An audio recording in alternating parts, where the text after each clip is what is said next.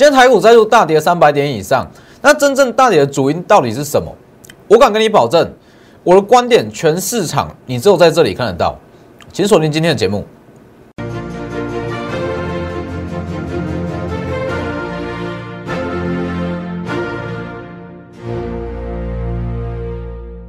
各位投资朋友好，欢迎收看真投资，我是墨头股分析师周坤真。今天加权指数再度大跌了三百点以上，而且没有收下任何的下影线。我就直接收最低。我相信今天这种盘对于非对于多数投资人都非常的恐慌，认为说，哎，会不会出现上半年第一季这种这种连续性的崩跌，直接破底下去？但是其实你要先搞清楚现阶段为什么会下跌，后你要搞清楚它下跌的理由，你才有办法去应对。今天我就是跟各位讲，好，为什么台股会跌成这样？为什么美股会出现连续性的重挫？今天我们不讲个股。好，你一定要先知道说，目前盘势是怎么样，那到底为什么下跌？那现在下跌要怎么去处理？你要先搞懂，你才有办法去买股票。否则我一直跟你说，哎，什么样股票好，什么样股票可以去低接，你也不敢买啦。哦，你一定不敢买。所以今天我就是要针对说，台股本周，哦，本周大跌到底为什么会出现这种情况，来跟各位做解释。其实你要知道。如果说股票市场，那它下跌的原因，并不是说，哎，外在出现什么样的风险，那这种下跌其实一点都不可怕。这种下跌，它就纯粹是在消化一些获利了结卖压、高档的卖压，这没有什么，这很正常。所以你要搞清楚，说好，它是不是外在有一些风险，造成说股市会这样子的走？因为我跟你说，这几天你去看任何的节目好了，你去看任何节目。很多人都会跟你说，随便硬套一个理由进去啦，说好共军老台嘛，哦，共军两岸关系恶化，造成说台股大跌，或者什么有的没有的一些杂七杂八的理由都乱套一通。所以今天我一样是用总金的比较偏向总金面来跟各位做分析。好，各位你要一定要搞懂，我不要随便掏一个理由就说好台股因为说两岸关系恶化，结果要开始下跌，不是这样。哦，你要搞清楚它里面到的内涵到底是什么。看一下画面，然后记得加入我的 Light 哦，跟 Telegram ID 都是 W 一七八哦。我昨天有发布一篇比较比较轻松一点的专题文章，我是说 PS 五哦，PS 五它整体供应链后续有什么样的获利机会，各位可以去观看一下。再次要加，记得订阅我的 YouTube 频道，加上开启小铃铛。我的解盘跟一些观点。我跟你说，绝对在市场上你不常看到，有一些关键时刻会跟你用总经的面相来跟你分析整个大格局，而不是说看新闻、看报纸，硬套一个理由上去。记得订阅，这样开启小铃铛。好，朋友，那各位要先知道，以近期的跌幅来讲，原因很多啦，一大堆。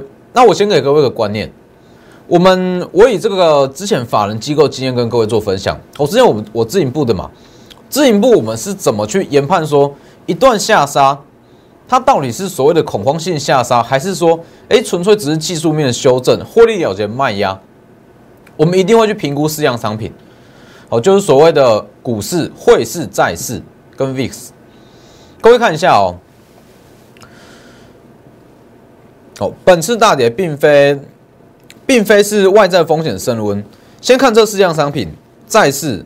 汇市、黄金跟 VIX，好，这是俗称的四大避险商品。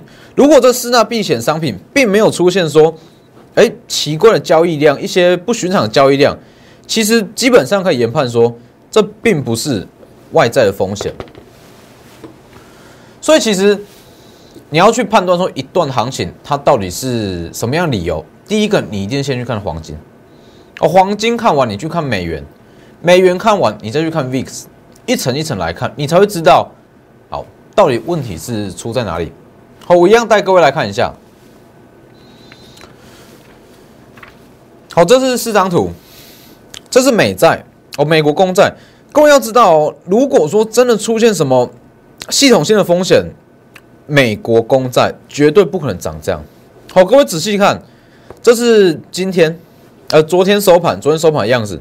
哎，美国公债根本就没有动，哎。那再看 VIX，你去看一下 VIX，VIX 它如果说真的出现什么重大的风险啦、重大利空啦，它一定会飙升，它会像这一段哦用狂飙的方式往上升，但是没有。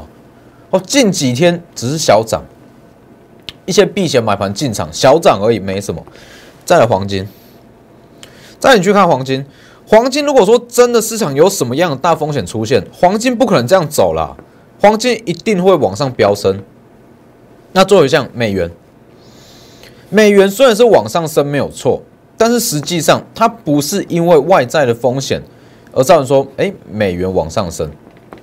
我跟各位解释一下，为什么说这四大避险商品中美元它会往上升？其实最主要原因是说，好，FOMC 它在上周哦前几周的利率决策会议，那它试错讯讯息，市场把它比较偏向比较偏向鹰派来解读，所以才会造成说，哎，美元。美元稍微有上涨，但是这其实不是避险的买盘，所以其实你从这四大商品中，你就会非常清楚知道，并不是说，哎，市场出现什么样的恐慌，或什么样的风险，造成说法人在出脱持股、出脱部位，并不是。各位再看一下哦，你再看一下这张图，美债、VIX、美元、黄金，我跟你说，以这次的下跌来讲。市场上，我敢说九成的分析师都解不出来，好像讲不出一个理由。为什么？你去看，美债没有动，合理；VIX 没有动，合理；黄金往下修正，但是美元却是往上涨，这是很不很不寻常的事哦。黄金跟美元都属于避险商品，但是黄金往下跌，美元往上涨。所以其实就单以这四张图来讲，如果说没有真正的一些法人经验，甚至是实物的一些总金的经验，哦，对总金不够了解，研究不够深入，解不出本周的盘，好，一定解不出本周的盘。你去看，本周一大堆分析师跟你说什么？共军老台啦，美国总统大选啦，中秋变盘啦，这个这个都是硬套上去的理由啊，他根本就没有看进去，实际上到底是出现什么问题？那我以。法人机构经验跟你分享，我们就是看这四大商品。那你这四大商品来看，如果说一般投资人来讲，你一定看不懂。但是我刚刚解释给各位听过，就以这四大商品来看，并不是说外在出现什么样的风险还是危机。好，那你说这次的下跌，并不是说外在出现什么样的风险，或是一些黑天鹅，那为什么会下跌？很简单。我不知道各位有没有听过，我看一下。我不知道各位有没有听过这个名词啦，拥挤交易最重要。哎，这次会说会出现这种情况，说再次会是、黄金、VIX 四大避险商品都没有出现异状，但是却出现连续性的下杀。最主要问题在这里，拥挤交易。哦，所谓的拥挤交易就是人挤人嘛。哎，可能说。一些大型的科技巨擘，苹果啦、Facebook 啦、Google 这些，哎，一直往上涨，一直往上涨，那大家一直去抢嘛，怕买不到嘛，一直买，一直买，一直买。那一旦一些法人开始在出清部位，尤其是现在在季底，季底不管是国内外的法人、投信基金经理人，他们都会开始去做获利了结动作，要提升第三季的绩效，所以会出现哎连续性的下杀，连续性的下杀，滚雪球式的下杀。也就是说，好，大家疯争先恐后在买一档股票，哎，结果要卖，那也是争争先恐后一直在卖，才会出现说连续性的下跌。然后出现这种连续性的下跌，又在触发一些所谓的城市单嘛，城市交易，才会有这种滚雪球式的下杀。那你说，那最原始的原因到底是什么？这些卖压从哪里来？各位再看一下。各位不知道还记不记得我前几周有跟各位讲哈，在 FOMC 九月份的决策会议中，FED 它没有新一轮的刺激法案，它没有新推出新一轮的刺激法案，代表什么？其实就我个人来看，它并不是一项负面的消息，因为 FOMC 哦，他在九月份利率决策会议，他虽然没有推出新一轮的刺激法案。但是他有讲过嘛，预计到二零二三年之前都不会再升息，也就是说全球会维持一个低利率的环境。可是市场投资人或是华尔街其实把它解读成稍微偏向鹰派的解读，会认为说，哎，低利率环境也不过就是这样，也就是胃口被养大了啦，认为说，好，低利率不过就是如此，那你不推出新的刺激法案、刺激政策，那我就没有很想要去买股票，所以把上一次的决策会议稍微偏利空、稍微偏鹰派来解读，才会造成说，哎，一些卖压一直出来，一直出来，获利了结卖压。那其实最主要的卖压，我认为是基金经理人这部分的卖压。而国内也好，国外也好，已经到九月底了嘛，季底，那季底要开始做账，那又加上说，好，FED 没有推出新的刺激政策，所以他们想说，好，早早获利了结，才会出现这种情况。再来是说，哦，我之前有给各位一个观念哦，所有的基金经理人都会有一种比较心理。哦，尤其是在一些大型的科技股上，都会有比较心理，就是说，好，基金经理人 A 跟 B 嘛，A A 买了一大一百张台积电好了，那 B 看到他就也会跟着去买台积电，就他们会去互相比较这种大型科技股的持股比例，因为你要知道，如果真的出现什么样的黑天鹅，哦，大型科技股一定会先下跌。哦，那当这一项黑天鹅解除后，出现上涨的也会是这种大型的龙头股，所以他们会去比较，会有一种比较心理啦。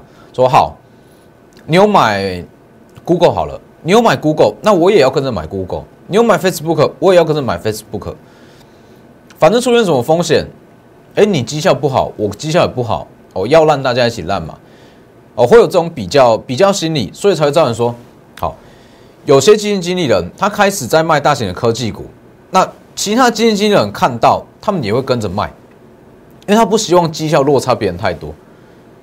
那一连串的效应之下，才会造成说，哎，近期出现这种拥挤式的交易。那再加上说，拥挤式的交易很容易触发所谓的城市单，哦，自动停损，哦，所谓的自动停损单，那就一直下杀，一直下杀，一直下杀。所以这其实算是合理技术面的修正。并不是说好共军老台啦，还是说什么中美贸易又恶化啦，还是有什么黑什么样的黑天鹅？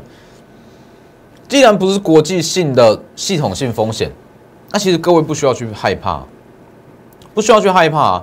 好，我总结一下哦，各位看一下，本次的大跌并非风险升温，并不是外在的风险升温，最主要的是 FED 它没有推出新一轮刺激法案。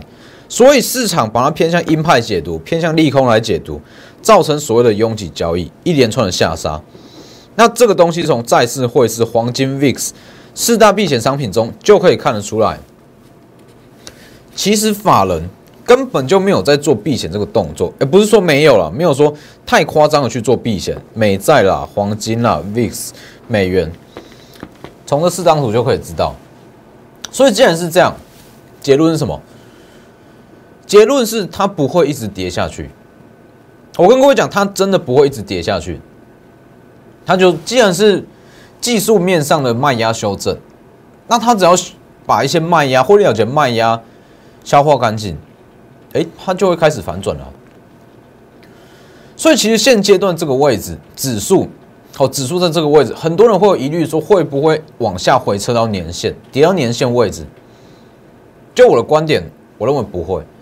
九成以上的几率不会跌到年线位置，那会跌到哪里？等一下我会再跟各位分享。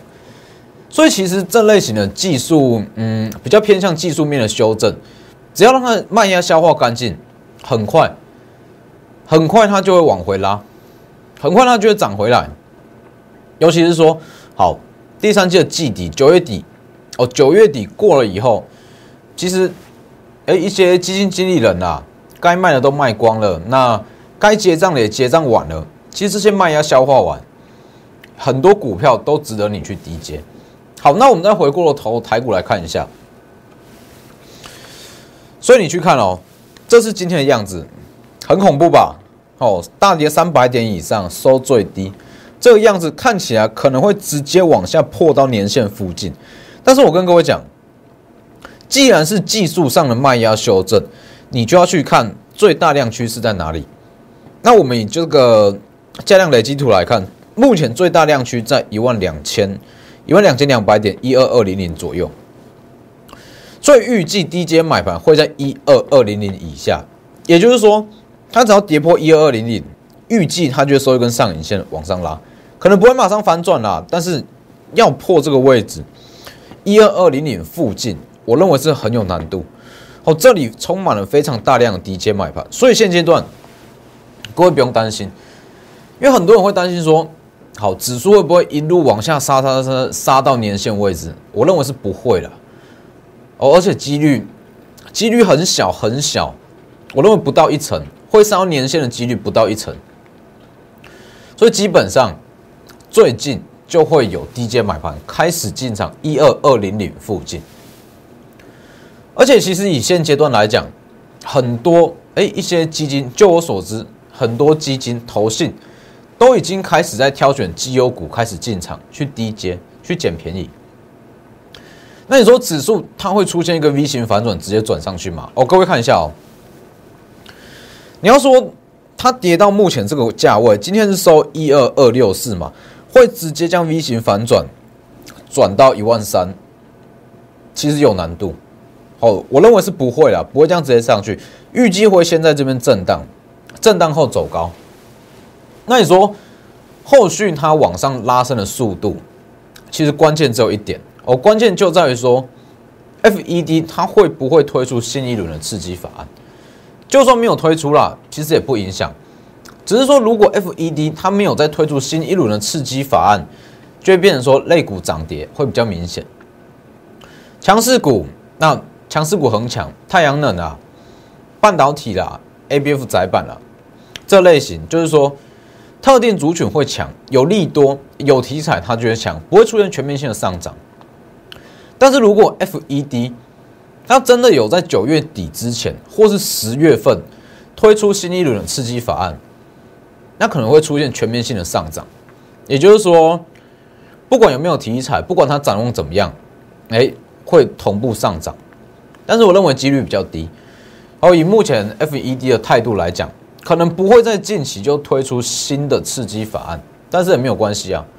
我讲过，反正这个就是技术性的修正，技术性的修正卖压结束，哎，一些有题材、有利多的个股族群，很快就有低阶买盘进场了。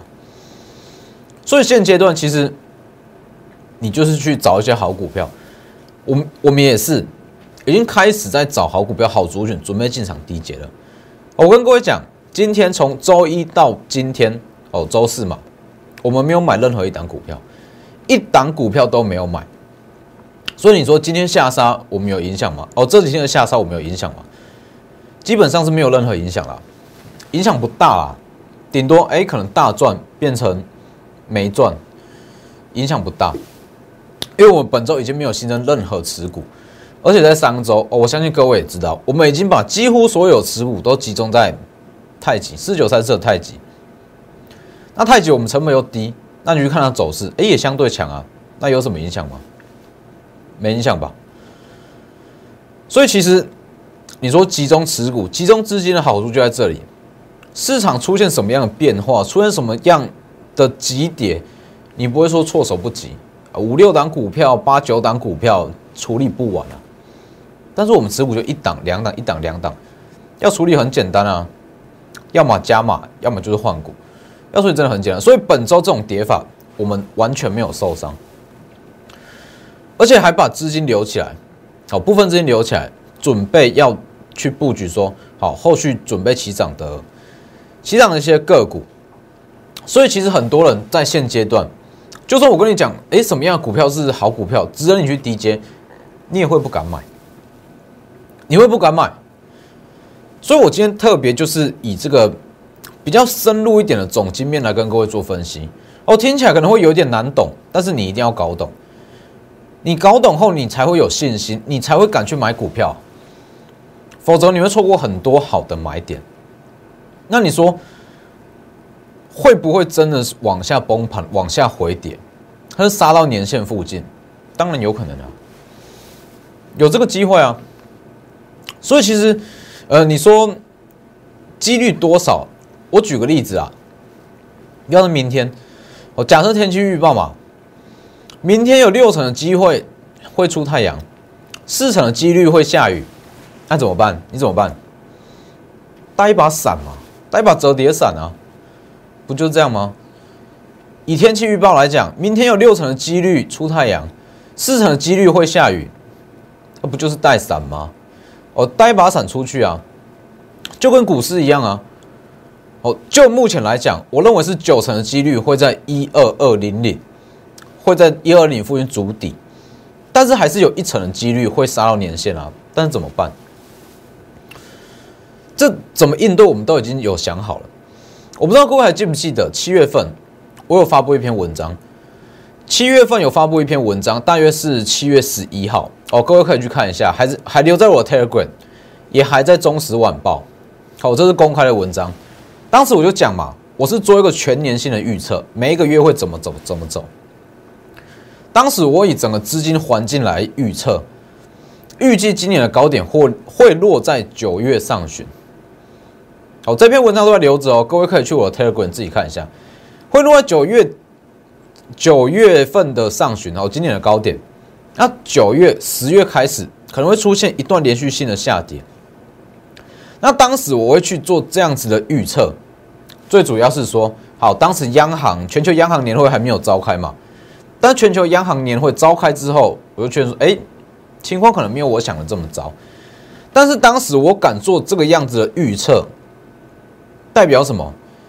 代表我一定有我的解法，因为当时七月份，我预我的预化，我的预期是九月底会出现一波杀盘。那既然我都已经有这个预期了。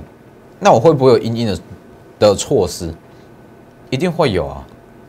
所以各位去看一下，万一真的崩盘，万一真的杀到年线，已经准备好了，哦，早就准备好了，崩盘的秘密武器已经有先准备好，所以完全不需要怕。什么叫崩盘秘密武器？其实说穿了就是一档股票而已啊，一套操作手法哦，不是放空。当然说放空也没关系，但是其实很多人比较不喜欢去去放空啦。所以在七月份就已经拟定一套策略，说万一大盘指数真的出现比较大幅度的崩盘，要怎么去处理，都已经拟定出来了。所以现阶段不管怎么样都不影响啊。哦，如果说好指数就是如果允许在一万两千两百点附近震荡筑底。那很简单啊，去低阶好股票嘛。低阶十月份第四季的一些主流股、题材股，低阶啊。那如果万一真的杀到年线，已经准备好了，崩盘时的秘密武器，其实就是一档个股而已啦。一档个股搭配资金的分配，我敢保证，绝对有办法帮你。哎，在万一我真的跌到年线，绝对有办法让你全身而退。绝对有办法，所以这种情况，哎，就算下跌该怎么做也想好了。那打出底部要买哪些股票也想好了，这样是不是完全不需要担心啊？完全不用怕，在目前这附近就是去低接好股票。万一真的在破底，那我们就执行我们原有的计划嘛。这都想好了，所以其实我们在带会员啊。哦，你跟着我们操作，不会说好，我就是认定股市一定会往上涨，往上涨，它就是会往上涨，不是，而是说往上涨，我们要做什么样的动作？万一破底重挫，我们要用什么样的方式去应应？有好几个计划，计划 A、计划 B、计划 C，指数怎么走，我们就去用应对的一些策略哦，去去解决嘛。所以现阶段很多人不敢买股票，我知道。但是真的不用担心，哦，现阶段不管指数怎么走，都有相对应的做法。尤其是如果你手上有很多套牢的持股，真的要赶快太弱留强。你说你不买股票，我没有意见。但是如果你有一些持股不去处理，那后续问题会很大哦哦。如果说 FED 迟迟不发布新的刺激政策，那没有题材、没有利多的个股，它就是会一直破底给你看哦。哦，真的会一直破底给你看。所以，如果你有一些持股，不知道要不要卖掉，或者你想太弱留强，直接私讯或来电。那你想把握现阶段这个进可攻退可守的机会，也直接私讯或来电哦，欢迎你。那最要记得订阅我的 YouTube 频道，加上开启小铃铛，今天这个论点以总经总经面来跟你分析说，哎，股市为什么会这样？我相信只有在我这个频道看得到。好，记得订阅，开启小铃铛。那今天的节目就到这边，谢谢各位，我们明天见。立即拨打我们的专线零八零零六六八零八五零八零零六六八零八五摩尔证券投顾钟坤真分析师。本公司经主管机关核准之营业执照字号一零八金管投顾字第零零三号。新贵股票登录条件较上市贵股票宽松，且无每日涨跌幅限制。投资人应审慎评估是否适合投资。本公司与所推介分析之个别有价证券无不当之财务利益关系。本节目资料仅供参考，投资人应独立判断、审慎评估并自负投资风险。